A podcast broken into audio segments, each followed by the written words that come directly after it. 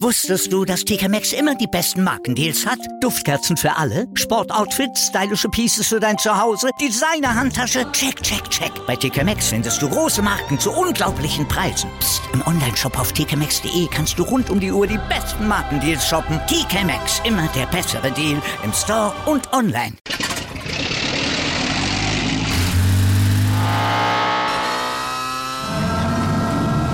Von 0 auf 100. Aral feiert 100 Jahre mit über 100.000 Gewinnen. Zum Beispiel ein Jahr frei tanken. Jetzt ein Dankeschön, rubbellos zu jedem Einkauf. Alle Infos auf aral.de. Aral, alles super.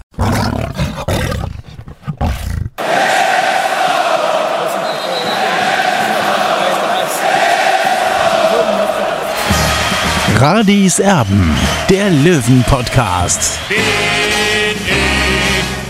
Radi bin ich König, alles andere stört mich wenig, was die anderen Leute sagen, ist mir gleich, gleich, gleich. Bin ich Radi, ja, ja, ja, bin ich König, ja, ja, ja, und das Spielfeld ist mein Königreich.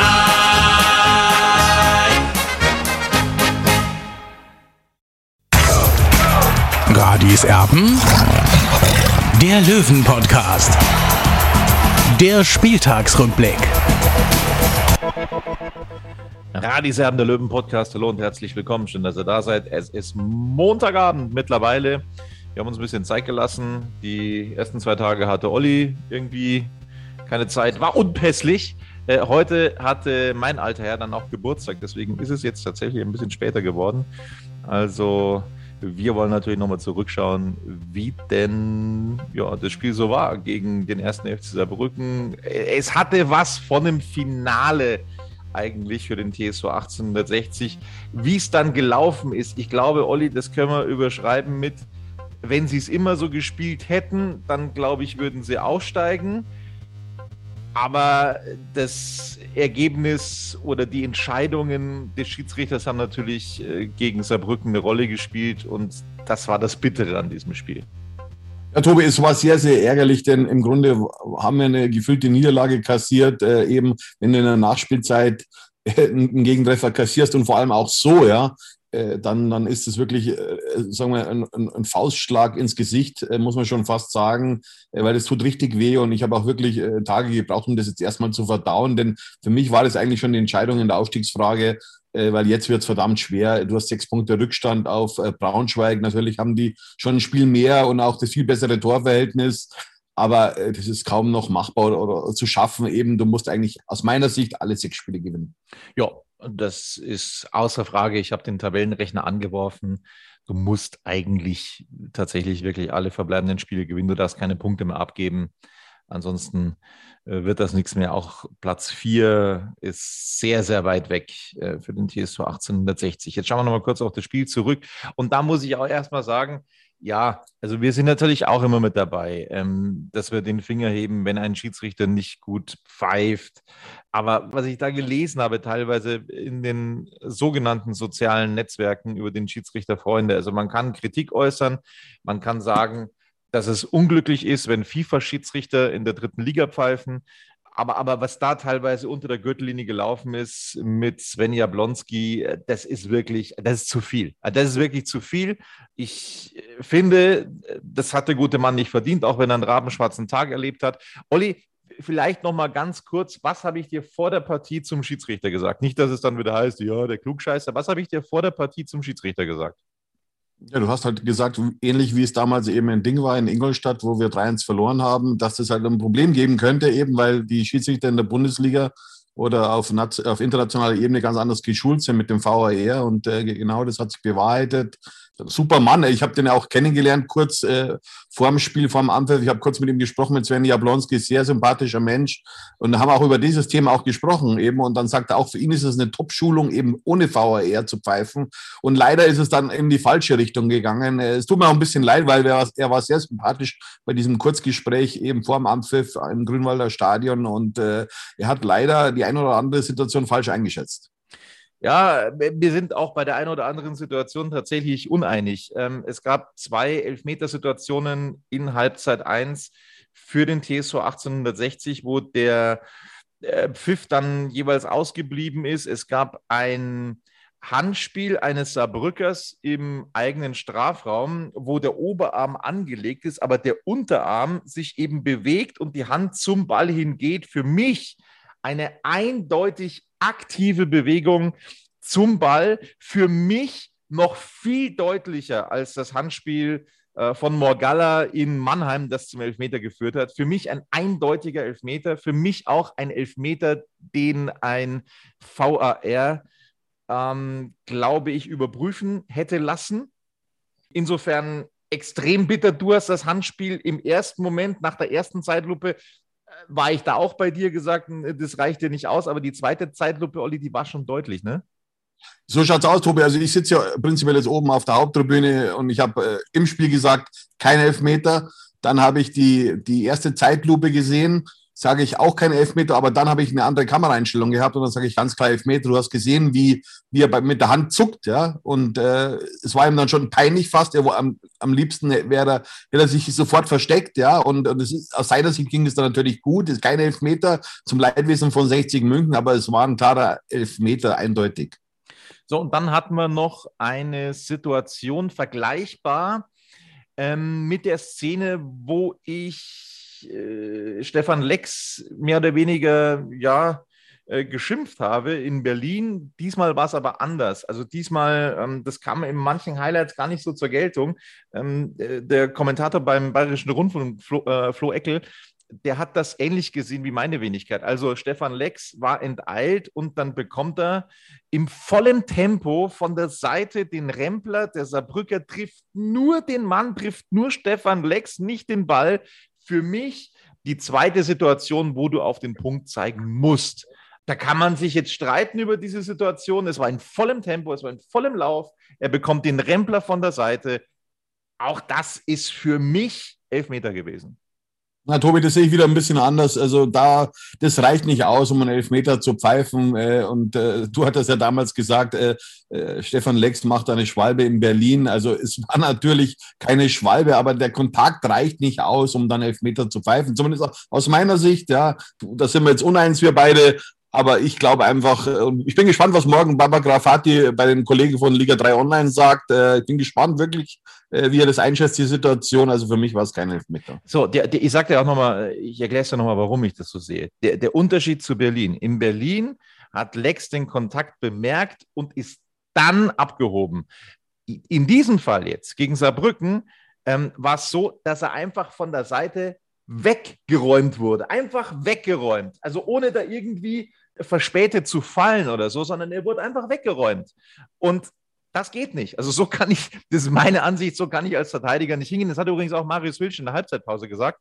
Für ihn die zweite Situation auch, äh, wo man Elfmeter pfeifen muss. Ich bin da bei Marius Wilsch. Also er räumt ihn einfach weg und Marius Wilsch ist ein Verteidiger. Ne? Also Verteidiger sagen dann manchmal oft, die, die, die, die sind da manchmal teilweise äh, sehr reserviert, was solche Szenen angeht, aber da sagt Marius Wilsch eindeutig Elfmeter und ich, ich ja, habe die gleiche Meinung. Aber sei es wie es sei. Und dann ja, kam eben diese zweite Halbzeit. Erstmal gab es viele, viele, viele Chancen. Das war das große Löwenmanko in Halbzeit 1. Viele Chancen, die nicht verwertet wurde. Die vielleicht beste Erik Tallich der das leere Tor nicht getroffen hat. Das, das hätte für mich eigentlich das 1-0 sein müssen. Ja, bitter, dass er es nicht gemacht hat. Er kam dann aber eben zum Tor in der 74. Minute, das 1 zu 0 für den TSV 1860. Und dann gab es in der Nachspielzeit in der 91. Minute das Tor von Jakob. So, und da gibt es jetzt viele unterschiedliche Meinungen.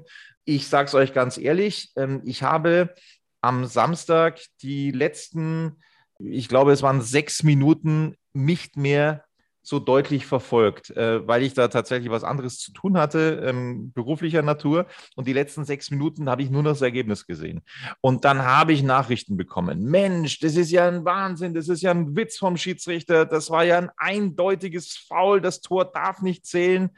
Ähm, und dann habe ich mir sozusagen nach diesen zwei Elfmetern, die er ja schon nicht gepfiffen hat, gedacht, Mensch, dann gab es ja da die nächste Fehlentscheidung, was war denn das? Und dann haben wir uns darüber unterhalten, Olli, und irgendwann haben wir uns abends dann die Szene nochmal angeguckt und müssen dann schon sagen, ja, es mag ein, ein, ein, ein Rempler gewesen sein, ein Schubser, aber bei den Bildern, die wir haben, müssen wir sagen, das ist eigentlich nicht ausreichend dafür, dass man es abpfeift. Da werden jetzt viele sagen, was spinnen die jetzt komplett? Also beim, beim Gegentor muss man sagen, das ist eine Szene, da kann ich mit, mit, mit, meiner, mit meiner TV-Erfahrung vielleicht jetzt auch sagen, ähm, was ich jetzt so mit, mit Video Assistant Referee erlebt habe. Ich glaube nicht, ich glaube nicht, auch wenn es mehr Kameraperspektiven in der Bundesliga gibt und in der zweiten Liga. Aber ich glaube nicht, bei den Bildern, die zur Verfügung stehen in der dritten Liga, glaube ich nicht, dass es ähm, abgepfiffen worden wäre vom VR. Dass der VR hergegangen wäre und gesagt hätte, hey Schiedsrichter, schau dir das nochmal an, das war ein Foul. Ich glaube, das Tor wäre durchgewunken worden. Ja, jetzt fangen wir einfach mal ganz von vorne an, Tobi, bei dieser Situation. Ja, also es wurde erstmal sehr naiv verteidigt von 60, dass es überhaupt zu dieser Situation kam. Ja, also erstmal, wie äh, Richard Neudecker den Ball nach vorne köpft. Ja, also ich weiß gar nicht, wo er hinköpfen wollte. Dann äh, geht eben äh, Yannick Deichmann, äh, versucht zu grätschen bei der Flanke, war auch nicht unbedingt erste Sahne, sage ich mal so. Normal, wenn er stehen bleibt, dann passiert gar nichts. Äh, dann gibt es vielleicht noch eine, noch eine Ecke äh, und, und, und äh, ja, und, und, und dann eben kommt die Flanke. Und dann muss man schon sagen, dass, dass Fabian Greilinger, also beim, im ersten Moment hätte ich gesagt, ja, äh, das ist klarer Freistoß äh, für 60 München. Und dann habe ich meine Szene immer öfters angesehen, beziehungsweise fünf bis zehn Mal. Und dann muss ich schon sagen, äh, dass Fabian Greilinger schon sehr leicht fällt. Ja, und ich weiß nicht, ob so ein Kontakt ausreicht um dann eben einen Freistoß zu pfeifen. Da wäre mich jetzt äh, die Löwenfans vielleicht geißeln, keine Ahnung. Aber man muss auch nochmal dazu sagen, Olli, das ist auch überhaupt kein Vorwurf an Fabian Greilinger. Dass dann Kontakt war, überhaupt keine Frage. Aber Fußball ist ja kein körperloser Sport. Ja? Also Fußball ist kein körperloser Sport. Und wenn ein Kontakt stattfindet und jemand fällt, heißt es nicht automatisch, dass das ein Foul ist. Das ist der Punkt. Also das ist kein Vorwurf an Fabian Greilinger, sondern wir müssen einfach sagen, es war nicht so deutlich, wie es die Löwenfans vielleicht in der Aufregung empfunden haben. Ja, so schaut's aus, Tobi. Er ist vor allem auch nach vorne gefallen. Da würde ich zuerst sagen, ja, es war ein klares Foulspiel, aber dann sieht man sich die Situation mehrmals an, ja. Und dann muss ich sagen, das reicht nicht aus, Freunde. Leider, ja. Äh, und, und dann ist halt eben dieses Tor passiert. Ich glaube mal, als Beispiel, wenn jetzt ein, ein robuster Stürmer da gestanden wäre anstelle von Fabian Greilinger, dann wäre diese Situation nicht so passiert. Ich meine, das ist auch, sage ich mal, ein bisschen seiner, seiner Jugend geschuldet, äh, dass er hier einfach nicht, nicht die optimale Körperspannung hat. Er hat ein überragendes Spiel gemacht, Fabian Greilinger. Ja. Muss ich sagen, Chapeau, hätte ich nicht erwartet. Aber hier hat er leider die Körperspannung nicht gehabt, die er gebraucht hätte, um die in dieser entscheidenden Situation eben äh, zu klären oder ja, oder einfach stark zu bleiben vom Körper her. Und ja, also ich sage einfach so, wenn, wenn, wenn ein robuster Spieler da gestanden wäre, dann wäre dieses Tor nicht passiert. So sieht das aus. Jetzt, wir haben das schon mal, ich glaube, das eine oder andere Mal besprochen, Olli. Also ich halte tatsächlich auch von den FIFA-Schiedsrichtern, die wir haben in unserem Land, sehr, sehr viel. Ich glaube nur, dass sie einfach diese, diese Doppelfunktion nicht mehr hinbekommen, weil du im Zweifel in der Bundesliga einfach viel, viel, viel, viel laufen lässt und in der zweiten Liga, weil der Videoassistent, der wird sich schon melden, wenn irgendwas nicht passt. Übrigens auch bei Abseitssituationen, äh, dass da die Assistenten ganz lang nicht winken und dann eingesagt bekommen, du heb mal bitte nochmal nachträglich das Fähnchen, weil das war jetzt Abseits. Also das ist, das ist eine andere Welt. Das muss man mittlerweile so festhalten und wir haben es ja schon einige Male besprochen. Klar, in der dritten Liga, da gibt es nicht so viele Kamerapositionen, da gibt es nicht so viele Kameras im Stadion wie in der zweiten Liga oder in der Bundesliga. Ja, aber mit den Mitteln, die zur Verfügung stehen. Ich finde dennoch, dass man sich bitte, bitte, bitte beim Deutschen Fußballbund Gedanken machen sollte, vielleicht irgendwie eine kostengünstige VAR-Lösung hinzuzimmern für die neue Saison. Es, es würde einfach der Gerechtigkeit gut tun, in dieser Liga noch dazu bei einem Verein wie 60 München, der äh, ja zu den, zu den äh, Mannschaften gehört, die wirklich äh, teilweise ja am schlechtesten wegkamen in, in, in diesem Zusammenhang, die da wirklich großes Pech hatten. Also ich finde schon, dass es eine Lösung geben könnte. Mein Vorschlag bitte an alle äh, Entscheidungsträger ist einfach der, dass man sagt, hey, man braucht keinen Kölner Keller, braucht man nicht. Man braucht auch nicht einen Video Assistant Referee, einen Assistent des Video Assistant Referees und dann ist ja noch einer mit dabei, der da sitzt und irgendwelche Technik bedient. Es bräuchte einfach wirklich nur in dieser dritten Liga mit den bestehenden technischen Möglichkeiten, die eben da sind, mit diesen Kamerapositionen, die eingeschränkt sind, einfach nur einen zusätzlichen Mann, der im Ü-Wagen sitzt. Der Ü-Wagen steht vor jedem Stadion und da ist noch ein Platz, ein zusätzlicher drin, bin ich mir sicher. Da kann man dann noch einen äh, offiziellen reinsetzen und verkabelt sind die Herren ohnehin schon die Assistenten und der Schiedsrichter und dann ist noch einer zusätzlich verkabelt. Und ich glaube, das wäre jetzt auch nicht ein, ein brutaler Kostenfaktor, wenn man da einfach in den Ü-Wagen einen setzen würde. Was verdient ein Schiedsrichter in der dritten Liga? 750 Euro pro Partie. Das ist zumindest mein letzter Stand. Korrigiere mich bitte, Olli, wenn ich mich täusche. 750 Euro ein Schiedsrichter. Die Assistenten bekommen die Hälfte. Ich glaube nicht, dass es ein ganz großer Kostenfaktor wäre, wenn man alle zwei Wochen einen VAR im Ü-Wagen nochmal zusätzlich zahlen sollte. Ich glaube, das würde der Gerechtigkeit einfach gut tun. Wusstest du, dass TK Maxx immer die besten Markendeals hat? Duftkerzen für alle, Sportoutfits, stylische Pieces für dein Zuhause, Designer-Handtasche, check, check, check. Bei TK Maxx findest du große Marken zu unglaublichen Preisen. Psst. im Onlineshop auf tkmaxx.de kannst du rund um die Uhr die besten Markendeals shoppen. TK Maxx, immer der bessere Deal im Store und online. Wieder live von ihrem Toyota-Partner mit diesem Leasing-Auftakt. Der neue Toyota Jahreshybrid. Ab 179 Euro im Monat. Ohne Anzahlung. Seine Sicherheitsassistenten laufen mit. Und ja, ab ins Netz mit voller Konnektivität. Auch am Start die Toyota Team Deutschland Sondermodelle. Ohne Anzahlung geht's in die nächste Runde. Jetzt los sprinten zu Ihrem Toyota-Partner. Ja, Tobi, das hast du jetzt schön gesagt. Ich sehe es auch so. Der DFB sagt ja immer, es ist eine Profiliga. Dann muss, muss sie auch danach leben. Ja, und dazu gehört auch aus meiner Sicht auch der VAR. Vor allem deswegen, es steht so viel Geld auf dem Spiel. Ja, man muss sich das mal überlegen. Ja, wenn 60 jetzt in die äh, zweite Liga aufsteigen würde, dann wird es acht Millionen Euro mehr Fernsehgelder geben. Ja, und das ist halt einfach nicht mehr Amateurfußball, wo es um zwei Wurstzimmern geht und, und, und um Fahrgeld. Ja, sondern da geht es wirklich ums große Business. Klar, nicht so wie jetzt in der zweiten und in der ersten Liga. Das ist auch klar diese dritte Liga war ja früher eigentlich angedacht als Nachwuchsrunde sozusagen, ja. Und dadurch, dass es so viele äh, Traditionsvereine falsch wirtschaften, ist diese dritte Liga jetzt brutal spannend, ja. Und da geht es um so viel Geld. Deswegen mache ich mich auch dafür stark jetzt, ja. Ich habe zwar nichts zu sagen, aber, aber dieser VR muss unbedingt in, sage ich mal, in limitierter Version in der dritten Liga eingeführt werden. Damit auch, sage ich mal, dass dass man näher an der zweiten Liga dran ist, ja, dass sich auch dann die Schiedsrichter, ist auch für die Schiedsrichter eine, eine deutliche äh, Erleichterung dann eben auch und, und die Vereine, die werden es dann eben auch danken. Und nochmal für alle, äh, vielleicht auch äh, Manager, Geschäftsführer in der dritten Liga, die jetzt das, das vielleicht auch hören sollten, was auch immer.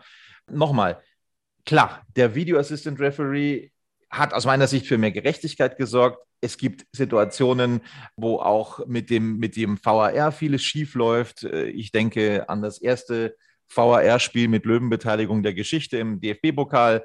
Greilinger mit dem, mit dem Handspiel, das, das nie im Leben äh, elfmeterwürdig war. Klar, das gibt es auch. Es gibt nicht immer richtige Entscheidungen, es gibt nach wie vor Diskussionen, aber mit den bestehenden Mitteln, glaube ich, würde sich äh, tatsächlich ja, eine gerechtere Variante etablieren lassen in der dritten Liga, bin ich mir sehr sicher. Und wenn es eben mal nicht aufzulösen ist mit den Kamerapositionen, dann ist es eben so. Ja, dann ist es so, dann kann man nicht sagen, äh, das war, das, das, das war jetzt eine eindeutige Fehlentscheidung, dann ist es eben so. Aber wenn es, wenn es der Gerechtigkeit dient und wenn man den Sport gerechter machen könnte, dann sollte man das einfach tun. Deswegen bitte, bitte, bitte führt in der neuen Saison einen VAR ein, der auf dem Ü-Wagen sitzt, der nicht irgendwo im Kölner Keller sitzt. Man braucht keine langen Leitungen, man braucht einen Mann, der das nochmal überprüft und dann nochmal drüber schaut und dem Schiedsrichter einen Hinweis gibt. Man braucht keine Torlinientechnik, die tatsächlich brutal teuer ist, wo man ganz viele Kameras braucht. Ähm,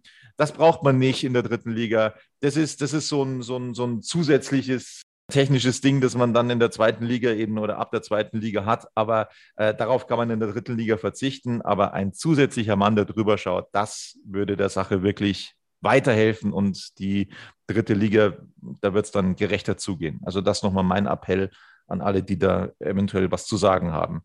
Jetzt kommen wir zur Spielbewertung oder zur Spielerbewertung der Löwen an diesem Samstagnachmittag.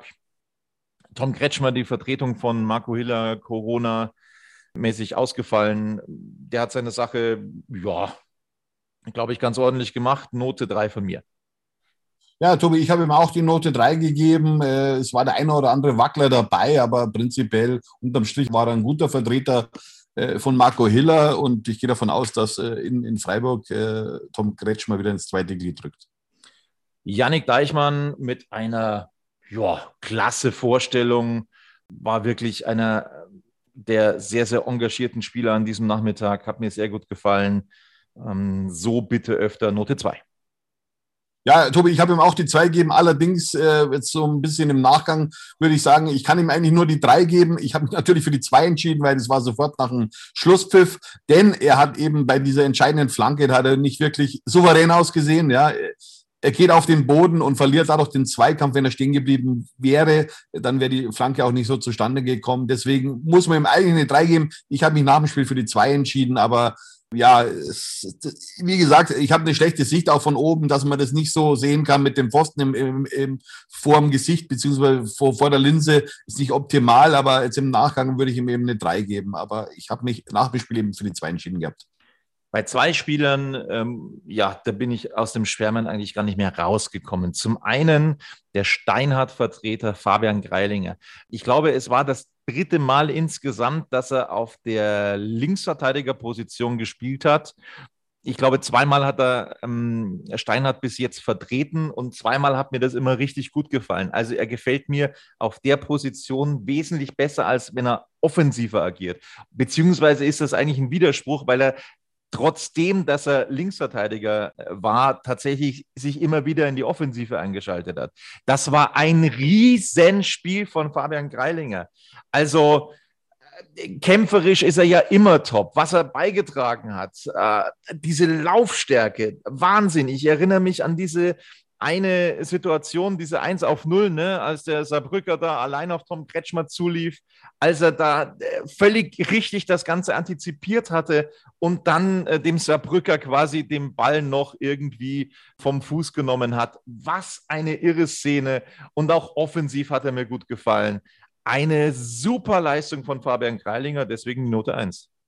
Ja, Tobi, ich habe ihm auch die Eins gegeben, Fabian Greilinger. Ich hätte nicht gedacht, dass er zu so einer Leistung imstande ist. Er hat das wirklich überragend gemacht. Also wirklich, er war ein richtiger Giftpilz auf dem Platz. Ja, also der war im roten Bereich, äh, muss man ganz klar sagen. Also der hat wirklich alles gegeben, da, damit 60 dieses Spiel für sich entscheidet. Hat am Ende leider nicht gereicht. Der war dann auch ein bisschen die unglückliche Figur sozusagen, weil er da eben zusammengesackt ist äh, vor dem 1 zu 1. Aber trotzdem, äh, nichtsdestotrotz, Note 1 für ihn. Es war wirklich ein klasse Auftritt und ich hoffe, dass der Trainer ihn auch äh, nächste Woche dann oder beziehungsweise am Sonntag dann in Freiburg auch wieder auf der Position auflaufen lässt. Innenverteidiger. Boah, da müssen wir weiter schwärmen. Ähm, es war das zweite Mal in der Startelf für Leandro Morgalla und es war eine grandiose Leistung. Also ich sagte ganz ehrlich, ich bekomme da so ein bisschen Gänsehaut, wenn ich das sage jetzt. also da läuft mir wirklich ein Schauer runter, weil das ist aus meiner Sicht das größte Talent des TSV 1860 München in den letzten fünf, sechs Jahren ein, ein unfassbarer Spieler.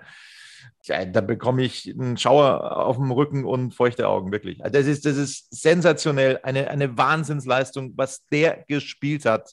Auch offensiv hat er sich eingeschaltet. Ja, eine Situation eben, die wir vorher beschrieben haben, da waren sie aufgerückt, äh, beide Innenverteidiger äh, im Übrigen. Ähm, und da hätte es beinahe das Gegentor gegeben. Eine Situation vielleicht mal unachtsam, aber ansonsten eine komplett runde, geile Leistung von Morgala. Note 1. Bitte, bitte bleib länger bei 60 München.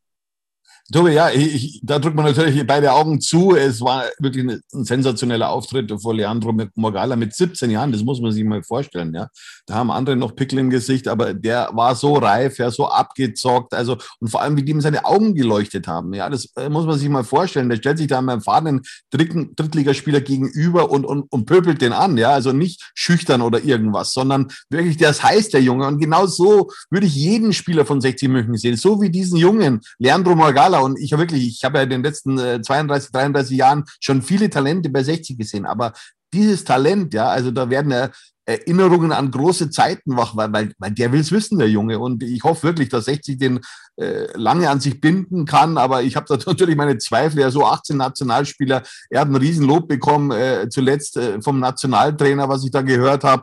Äh, also da muss sich 60 schon einiges einfallen lassen, dass man diesen Spieler äh, halten kann, ja, weil, weil der hat ein Riesenpotenzial und ich, also da lege ich mich jetzt schon fest, der wird Bundesliga irgendwann spielen ich, ich wollte gerade schon reingrätschen, für mich absoluter Bundesligaspieler, Leandro Morgalla.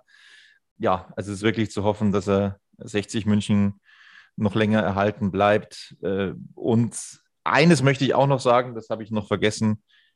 Ich möchte den jetzt jedes Mal von Anfang an sehen. Also der, der hat sich für mich, der hat sich für mich am Samstag etabliert äh, mit seinen 17. Eine unfassbare Leistung. Sein Nebenmann Semi Belka hier hat das auch äh, tatsächlich ordentlich gemacht. Äh, natürlich nicht ganz so stark wie Leandro Morgalla. Äh, da brauchen wir nicht drüber reden. Ein Rückpass wäre beinahe ins eigene Tor gegangen. Er wirkt einfach in einigen Situationen, das haben wir schon öfter besprochen, immer wieder mal ein bisschen nervös. Semi Belker hier von mir bekommt er die Note 3. Ja, ich habe Semi Belker hier auch die Note 3 gegeben. Eigentlich hat er einen guten Abwehrchef gemacht jedoch die ein oder andere kleine Unsicherheit dabei gehabt, äh, eben exemplarisch eben dieser, dieser schlechte Rückpass, äh, der ja fast zum 0 zu 1 geführt hätte, also da haben nur Zentimeter gefehlt. Also das wäre natürlich gewesen, wenn 60 mit so einem Eigentor aus, aus 35, 40 Metern mit 0 zu 1 in Rückstand geraten wäre. Also Gott sei Dank ist der Ball knapp vorbeigegangen am, am, am, am Tor, äh, aber da wirklich, da habe ich schon schlucken müssen. Zeiger auf der Bank, also der ging ja angeschlagen sozusagen in diesen Spieltag, deswegen war er nur auf der Bank. Aber nochmal, also die beiden Innenverteidiger dürfen gerne so wieder auflaufen. Ich glaube, dass auch das nicht schlecht aussehen würde, Morgalla und Lang nebeneinander. Ich glaube, das wird auch gut funktionieren, aber das nur ganz nebenbei. Ich glaube, da braucht man sich jetzt für die nächste Saison nicht die allergrößten Sorgen machen. Also mit, mit der Konstellation finde ich das echt gut defensiv. Dann äh, bin ich mal gespannt, was es so rund um die Sechserposition geben wird nächstes Jahr. Ich glaube nicht, dass Dennis Dressel nächstes Jahr noch beim TSV 1860 spielt. Es hat für mich so etwas wie, hm, naja, er hat sich gegen 60 entschieden, er wird den Verein verlassen, dann bringen wir ihn auch nicht mehr. So wirkt das auf mich, weil es einfach unfassbar seltsam ist, dass er jetzt wirklich nicht mehr von Anfang an spielen darf, dass er in der 94. Minute eingewechselt wird. Also das ist total komisch. Das irritiert mich. Es hat für mich sowas von, naja, wir wollen die Mannschaft schon mal irgendwie einspielen lassen und da hat Dennis Dressel jetzt äh, keinen Platz mehr, weil er ohnehin geht. Das ist so meine Vermutung. Deswegen auf der 6 äh, Quirin Moll und der hat da wirklich den Chef im Mittelfeld gemacht. Das war eine ganz starke Vorstellung von Firin Moll. Äh, ja, also nach seiner schweren Verletzung letztes Jahr kommt er jetzt tatsächlich hinten raus in dieser Saison richtig in Fahrt. Äh, ich habe nicht mehr damit gerechnet, dass das so funktioniert, aber jetzt läuft es wieder bei Quirin Moll, Note 2. Ja, ich habe Quirin Moll auch die zwei gegeben. Also, Tobi, ich habe schon damit gerechnet, dass er wieder zu alter Form äh, aufläuft. Quirin Moll, äh, denn er hat ja Qualität. Er ist in der dritten Liga ein Unterschiedsspieler, wenn er gesund ist. Er lebt für den Fußball, wenn man sich seinen Körper anschaut. Also äh, das schaut nicht aus wie ein 30-Jähriger, der eine Dreier vorne dran hat, sondern eher wie, wie, wie ein Zweier. Ja, also der, der ist topfit, der Junge. Und ich gönn's ihm auch absolut, dass er wieder zurückgekommen ist, weil die Zweifel wurden schon zuletzt groß in den letzten Monaten, auch von Trainer Michael Kölner, äh, der im Trainingslager gesagt hat, äh, in der Vorrunde ist er teilweise wie ein Roboter rumgelaufen. Also das sehe ich jetzt nicht, ja. Und er ist total wichtig, haut in jeden Ball rein. Und er ist ganz, äh, für mich ein Profilspieler von 60 Minuten. Was hast du ihm für eine Note gegeben? Zwei. Note 2, gut. Also, dann sind wir bei Erik Tallich. Äh, da sind wir nicht einer Meinung. Ich, ich kreide ihm einfach so diese vergebene Chance aus der ersten Hälfte an. Als er das leere Tor nicht getroffen hat, war das eine Riesenchance, als er den Ball da am Kreuzeck vorbeizirkelt. Also, wenn das Tor trifft, dann steht es 1-0 für 60 München, glaube ich. Und äh, das, das war halt eine, eine ganz dicke Chance. Ja, er hat das Tor gemacht. Ja, es ist auch weiterhin ansteigende Form bei Erik Tallich erkennbar es ist eine gute 3, die ich ihm gebe, aber zu einer 2 reicht es nicht mehr. Ja, Tobi, du hast die Situation angesprochen. Klar äh, kann man die machen, aber ist ja noch ein Torwart drin und kein schlechter Torwart eigentlich, ja. Und er war sehr fleißig für mich und eigentlich war, wie er dann das Tor macht, war die Situation eigentlich schon vorbei, denn aus dem Stand zu schießen, ja, äh, und da ist auch ein guter Torwart drin mit Batz, ja. Hätte ich nicht damit gerechnet. Für mich war es auch ein bisschen ein Torwartfehler, weil die Situation war eigentlich schon vorbei. Äh, und, und dann bringt er den Ball aufs kurze Eck. Und, und für mich war es ein halber Torwartfehler. Äh, ich gebe trotzdem äh, Erik Talik die Note 2. Ja, was hinter den Kulissen so passiert bei 60 München, das weiß man jetzt nicht immer hundertprozentig. Ähm, Nochmal bei Dennis Dressel, ich sehe ihn eigentlich leistungstechnisch vor einem Merve Biancardi. Biancardi, das ist die Abschiedsvorstellung, die er gibt jetzt in den letzten Spielen und es hat mich auch am Samstag wirklich nicht vom Hocker gerissen. Seine Leistung, das reicht bei mir nur zu einer Note 4. Ja, äh, er hat sich so, sage ich mal, ein bisschen zurückgehalten in dem Spiel, ist schon richtig, aber ich sage prinzipiell, das Kollektiv war für mich sehr stark von der Leidenschaft her, ja. Und das zählt für mich auch immer brutal, wenn ich dann sehe, sie, sie wollen äh, sich mehr oder weniger revanchieren für die letzten zwei Pleiten in der Liga in Mannheim mit dem 0 zu 3 und dann in Hauptstadt nach Elfmeterschießen 3 zu 4 ausgeschieden. Äh, und da hat man schon gemerkt, der Trainer hat die Mannschaft wirklich top eingestellt, ja. Und da können alle dazu, ja. Äh, nicht nur einer, zwei oder drei, sondern alle. Und, und, und wirklich, und es sind alle an die Grenzen gegangen. Natürlich hat er in der Offensive nicht so performt, wie wir uns das wünschen. Äh, aber trotzdem hat er seinen Dienst getan. Ich gebe ihm trotzdem die Note 3. Ihn eingewechselt in der 87. Minute der Kollege Niki Lang ohne Bewertung. Richard Neudecker, bei dem sind wir angekommen. Ja, es, es, es, war, es war ordentlich, es war aber jetzt keine gute äh, Vorstellung und, und für mich jetzt auch nicht äh, eine Bewerbung für einen neuen Vertrag. Da können wir die alte Platte auflegen. Note 3 von mir. Wieder live von Ihrem Toyota-Partner mit diesem Leasing-Auftakt. Der neue Toyota Jahreshybrid. Ab 179 Euro im Monat. Ohne Anzahlung. Seine Sicherheitsassistenten laufen mit. Und ja, ab ins Netz mit voller Konnektivität. Auch am Start die Toyota Team Deutschland Sondermodelle. Ohne Anzahlung geht's in die nächste Runde. Jetzt los sprinten zu Ihrem Toyota-Partner. Ja, Tobi, das sehe ich ähnlich wie du. Und vor allem, was mir nicht gefallen hat, war eben dieser Klärungsversuch mit dem Kopfball, wo dadurch dann eben auch das 1 zu 1 entstanden ist dann. Ja, aber das war äh, fahrig, wie er da geklärt hat. Er hat auch keine Körperspannung gehabt. Ja, äh, und so ist dann eben dieses 1 zu 1 auch entstanden. Also er war Nummer eins in der Fehlerkette. Ja, ärgerlich. Äh, und, und Richard Neudecker erwarte ich einfach auch, dass er mit seinen technischen Möglichkeiten auch mal die Gegner ausspielt. Und das war viel zu selten jetzt am, am Samstag und deswegen die Note 3 für ihn. In der 94. Minute kam Dennis Dressel für ihn in die Partie. Lex, äh, das ist der nächste Kandidat, äh, der Kapitän am Samstag. Boah. Ja, kämpferisch okay. Mm, aber die ganz großen Szenen hatte er sicher nicht. Korrigiere mich, wenn ich was Falsches sage. Auch da habe ich mir ein bisschen mehr erwartet, Note 3. Ja, äh, Stefan Lex hatte nicht die großen Lichtblicke die eine Elfmetersituation aus deiner Sicht, für mich war es wie gesagt kein Elfmeter.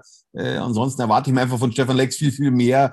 Er, er macht ja viel Räume prinzipiell, aber das habe ich jetzt äh, nicht so gesehen. Er war ein bisschen unglücklich, er ist nicht in diese Situation reingekommen, die er eigentlich bräuchte. Und ich habe es äh, vor ein paar Wochen mal zu dir gesagt, Tobi, für mich zählen gute Stürmer nur, wenn sie auch in den entscheidenden Spielen treffen. Ich will jetzt nicht äh, äh, Stefan Lex oder Marcel Bär absprechen, dass sie nicht die Qualität für die dritte Liga haben, ja, aber für mich ist es auch entscheidend, wenn du in den entscheidenden Spielen triffst, in den wichtigen Spielen, ja, und das war eben am Samstag leider nicht der Fall. In der 82. Minute wurde Kevin Goden eingewechselt für ihn. Dann äh, sind wir bei Marcel Bär. Auch das ähnlich wie bei Stefan Lex, erstmal Glückwunsch dem frisch gebackenen äh, Papa Marcel Beer. Mm, aber auch das war ja jetzt eine durchschnittliche Vorstellung, Note 3. Ja, ich habe es ja vorhin gerade bei, bei Stefan Lex gesagt, eben die Vorarbeit, die war top, da war eigentlich die Situation schon vorbei. Da hat er sich gut mit dem Körper durchgesetzt, äh, hat den Verteidiger abgeschüttelt, also hat der Verteidiger natürlich auch nicht gut gemacht, muss man auch sagen, ja, äh, weil er konnte eigentlich gar nichts machen, das Tempo war schon wieder raus, ja, und dann drückt er ihn einfach weg mit der Schulter, das hat äh, Marcel Bier sehr, sehr gut gemacht und dann hat er eben den freien Erik Talik gesehen, kurze Zeit später zappelte er dann am Ball im Tor, also hat einen Assistpunkt für sich äh, gebucht, aber sie, sonst hat er nicht die großen Momente. Note ja, 3. Also, die Szene hat er tatsächlich echt gut gelöst. Das ist völlig richtig. Jetzt können wir drüber reden, Olli. Zum einen habe ich in den sozialen Netzwerken gelesen und ich kann da auch jetzt nicht widersprechen. Ich habe gelesen in An- und Abführung, Mensch, der Kölner, jetzt wechselt er wieder die komplette Offensive aus, bringt nur Defensive und wieder bringen wir es nicht über die Zeit. Zitat ja, Ende. Tobi, was soll ich dazu sagen? Wenn er nicht auswechselt, dann heißt es, wieso wechselt der Kölner nicht aus, äh, damit er ein bisschen Zeit von der Uhr nimmt? Also das kann man drehen und wenden, wie man will. Ich finde, äh, da machen sich die User zu einfach oder die Fans zu einfach, äh, um sich dann darüber zu beschweren, das Problem bei 60 München ist, dass die Bank einfach nicht die Breite hat von der Qualität her, dass man das Niveau nicht halten kann bzw. verbessern kann. Das sehe ich einfach bei 60 München nicht und das ist mein Thema seit zwei Jahren oder unser Thema seit zwei Jahren und ich hoffe, dass 60 seine Kaderpolitik in Zukunft anders äh, filtert. Eilmeldung, Eilmeldung.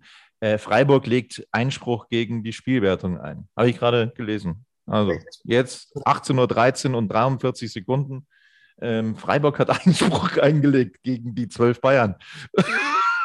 ja. Zu Recht. absolut, absolut. Bin mal gespannt. Ja, bin mal gespannt, was da rauskommt. So, nochmal zurück zum Saarbrücken-Spiel.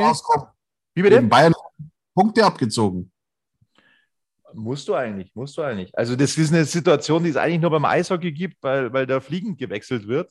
Aber im Fußball habe ich das tatsächlich noch nie erlebt. Äh, das ist tatsächlich völlig verrückt, aber du kannst ja nicht mit zwölf Spielern spielen. Ja, also das ist ja auch dann so äh, äh, taktisch, dass, dass es für die gegnerische Mannschaft, die dann in Unterzahl spielt, natürlich auch bedeutet, dass die, dass die, äh, dass die Optionen limitiert sind. Und wer weiß, vielleicht hätten sie gegen elf Mann in diesem Moment irgendwo eine Lücke gefunden und wären durchgegangen und hätten noch ein Tor gemacht. Also ist, ist ja alles drin gewesen in 17 Sekunden. In 17 ich, ich bin froh, dass uns sowas nicht passiert, weil da hätten wir den Sport der Stadt, der Fußballfans wirklich am Biertisch, und jetzt hat es mal den, den, FC Bayern getroffen, ja, der große FC Bayern äh, hat sowas gemacht, eben mit zwölf Spielern auf dem Platz und, und ja, ich glaube, dass den Bayern die, die drei Punkte abgezogen werden. Glaube ich auch und ich, es ist ohne jetzt mit irgendeiner Gehässigkeit das rauszuposaunen, es ist in Ordnung, es ist verdient, weil das geht nicht. Also du kannst nicht mit zwölf Spielern spielen. Es, ist, geht nicht. Das war ein äh, Fehler vom Schiedsrichter mit Sicherheit, aber das, das, äh, das müssen die Bayern dann auch checken, dass das nicht geht. Also das kann so nicht Bestand haben. Genau, aber jetzt wollen wir nochmal zurückkommen auf das Saarbrücken-Spiel und zu einem Thema, Olli, das wir in der Saison schon mal aufgemacht haben weil es zum Haare raufen ist, weil es nicht zu glauben ist. Die Tabelle bis zur 75. Minute, kannst du dich erinnern? Das hatten wir zwischendurch mal. Und jetzt kassieren die Löwen wieder spät den Ausgleich. Gegen Braunschweig zweimal. Was gegen Meppen auch? Jetzt gegen, gegen Saarbrücken äh, spätes Gegentor wieder. Was, was ist in diesen letzten verdammten Minuten nur los? Was hat diese Schlussphase, diese Schlussviertelstunde plus Nachspielzeit 60 München das Punkte gekostet in dieser Saison. Es passt ja auf keine Kurhaut mehr. Das gibt's doch nicht. Ja, das ist die, die Konzentrationssache, Tobi, einfach. Und, und das ist dann auch, da reden wir auch wieder von Qualität, ja. Das ist Wahnsinn. Also, das ist unglaublich. Ich, ich müsste mir nochmal anschauen. Vielleicht kann ich das jetzt in der Kürze der Zeit noch irgendwie herausfinden, wie das mittlerweile aussehen würde, eben auch bereinigt die Tabelle mit Türkgücü, vielleicht können wir das noch irgendwie herausfiltern und herausfinden. Das ist tatsächlich jetzt interessant und das ist jetzt auch ganz spontan mir eingefallen für diesen Podcast, weil es echt nicht zu glauben ist. So, Tabelle nach Minuten. Dann versuchen wir mal das Ganze, versuchen wir das Ganze mal bis zur 75. Minute anzeigen zu lassen. 60er Vierter. 60er Vierter, du hast völlig recht. 55 Punkte, zwei Punkte hinter Eintracht Braunschweig. Jo, echt, echt bitter. Das ist richtig bitter für 60 München. Ähm, und das ist schon irgendwo so, so kann das ein Ansatz sein für Michael Kölner in der Arbeit? Ich möchte jetzt gar nicht großartig kritisieren, weil sie prinzipiell, wie sie es gespielt haben, das war echt gut. Und da muss man echt sagen, ja, also so bitte, so bitte dann die ganze Saison und dann, dann gehst du hoch. Das, dann, das ist klar, aber wenn du so spielst, die ganze Saison gegen jeden Gegner, dann kann es nur hochgehen. Ähm, und dann, dann ist es auch völlig egal, wenn du, wenn du, wenn du so ein, so ein scheiß Tor dann mal, mal fängst, äh, hinten raus, dann ist es auch völlig wurscht. Äh, das Auftreten, das, das ist das Entscheidende. Aber wie kann Michael Kölner äh, da arbeiten, dass man, dass man da hinten raus die Konzentration nicht verliert? Das ist echt schwer. Was machst du da als Trainer? Tobi, da muss ich allerdings sagen, zu dieser, dieser Tabelle eben äh, bis zur 75. Minute, da ist Türkgücüm noch dabei, deswegen ähm, zählt, kann die eigentlich gar nicht zählen, aber so Transfermarkt.de hat eben die Tabelle bis zur 75. Minute 60 auf Platz 4 mit 55 Punkten, aber Türkgücü ist ja eben auch noch mit dabei. Jo, aber nochmal äh, zurück zu meiner Frage, was kannst du als Trainer da machen mit, dieser, mit diesen Konzentrationslücken hinten raus? Ja, gut wechseln. Aber, aber Tobi, da drehen wir uns im Kreis. Das ist das Thema, wenn du nicht diese Qualität auf der Bank hast, die du brauchst und vor allem auch nicht mehr diese Gier, ja. Äh, Beispiel ist Dennis Dressel, ja, der aus meiner Sicht auch schon resigniert. Du hast es ja vorhin angesprochen, ja. Äh, der sieht wahrscheinlich seine Zukunft nicht bei 60 München, sonst äh, würde er auch spielen. Der Trainer hat immer gesagt, bei mir spielt Dennis Dressel immer. Jetzt ist es offenbar doch nicht so. Also da merkst du schon, dass, dass, dass die Wege äh, von 60 und Dennis Dressel auseinandergehen. Also ich sehe Dennis Dressel seine Zukunft nicht bei 60 Minuten. Die übrigen Ergebnisse. Meppen unterliegt Wien Wiesbaden am Freitag 0 zu 4. Halle gegen Osnabrück abgesagt. Braunschweig gegen Havelse 3 zu 2.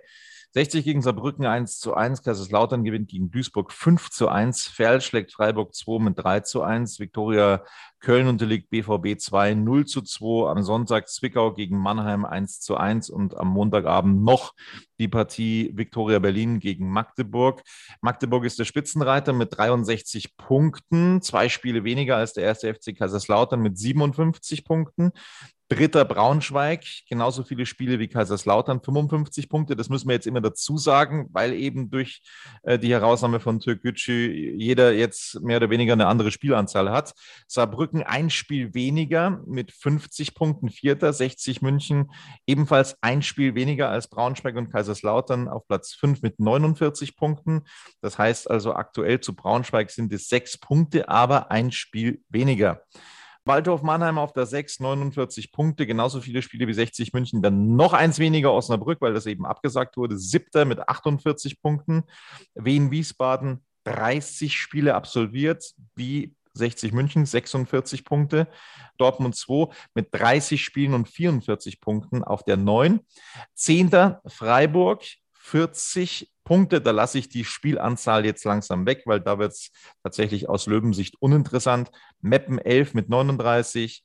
Punktgleich Zwickau auf der 12, äh, 37. Punktgleich dahinter ist Viktoria Köln, also Meppen 39, Zwickau 37, Köln 37. Halle auf der 14 mit 32, Duisburg punktgleich auf der 15, Ferl auf der 16 mit 30, Berlin auf der 17 mit 28, Kickers Würzburg 18. 24 Punkte, Havelse 19. 19 Punkte, Türkgücü abgestiegen. Das also die Tabelle.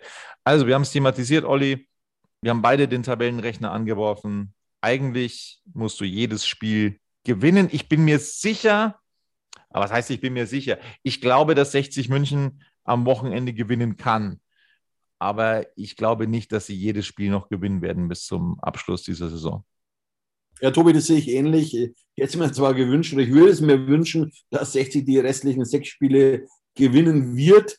Aber ich habe da meine Zweifel, vor allem die Gegner sind ja schon, äh, haben schon eine gewisse Kragenbreite. Also, wenn ich jetzt zum Beispiel an Freiburg denke, ja, ähm, es wird kein leichtes Spiel werden. Dann eine Woche später dann äh, gegen Osnabrück daheim. Also Osnabrück muss ich sagen, da glaube ich sogar noch, dass sie vielleicht sogar noch mal an Platz 3 hinschnuppern können, weil die haben eine riesen Qualität, die richtige Gier, die haben ein großes Herz.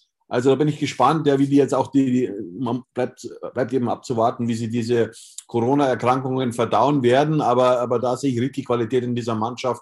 Und bei uns, ich sage mal so, wenn die Mannschaft oder wenn der Verein im Winter reagiert hätte mit, mit zwei Profilspielern, dann hätten wir um den Aufstieg äh, ein wichtiges Wort mitgesprochen, so wie es eben Michael Kölner nach diesem 1 zu 1 auch formuliert hat.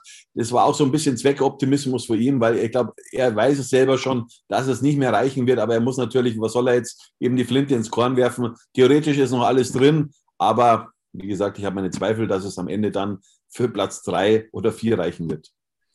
So sieht das aus. Das war's von Radis Erben im Löwen-Podcast. Schön, dass ihr mit dabei wart. Also tolles Spiel am Wochenende. Leider äh, mit dem falschen Ausgang für 60 München. Wir freuen uns auf das nächste Wochenende. Vielleicht geht noch was. Daumen drücken. Bis bald. Servus. Servus. Wieder live von Ihrem Toyota-Partner mit diesem Leasing-Auftakt. Der neue Toyota Jahreshybrid. Ab 179 Euro im Monat. Ohne Anzahlung. Seine Sicherheitsassistenten laufen mit. Und ja, ab ins Netz mit voller Konnektivität. Auch am Start die Toyota Team Deutschland Sondermodelle. Ohne Anzahlung geht's in die nächste Runde. Jetzt los zu Ihrem Toyota-Partner.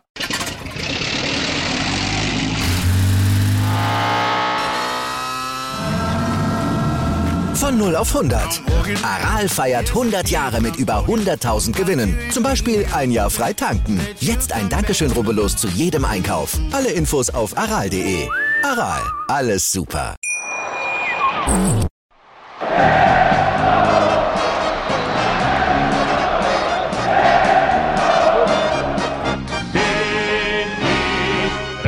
Bin ich König, alles andere stört mich wenig, was die anderen Leute sagen, ist mir gleich, gleich, gleich. Bin ich Radi, ja, ja, ja, bin ich König, ja, ja, ja, und das Spielfeld ist mein Königreich.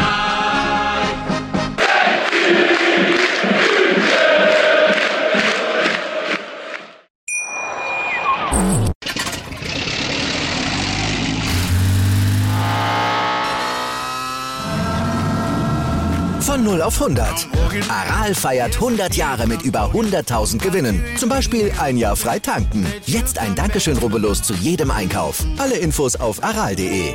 Aral, alles super. Wie viele Kaffees waren es heute schon? Kaffee spielt im Leben vieler eine sehr große Rolle. Und das nicht nur zu Hause oder im Café, sondern auch am Arbeitsplatz. Dafür gibt es Lavazza Professional. Kaffee am Arbeitsplatz, der genauso lecker schmeckt wie in eurem Lieblingscafé. Die perfekte Kaffeelösung für jede Art von Unternehmen. Klein, mittel, groß. Ihr habt auf jeden Fall einen Kaffee, der schmeckt.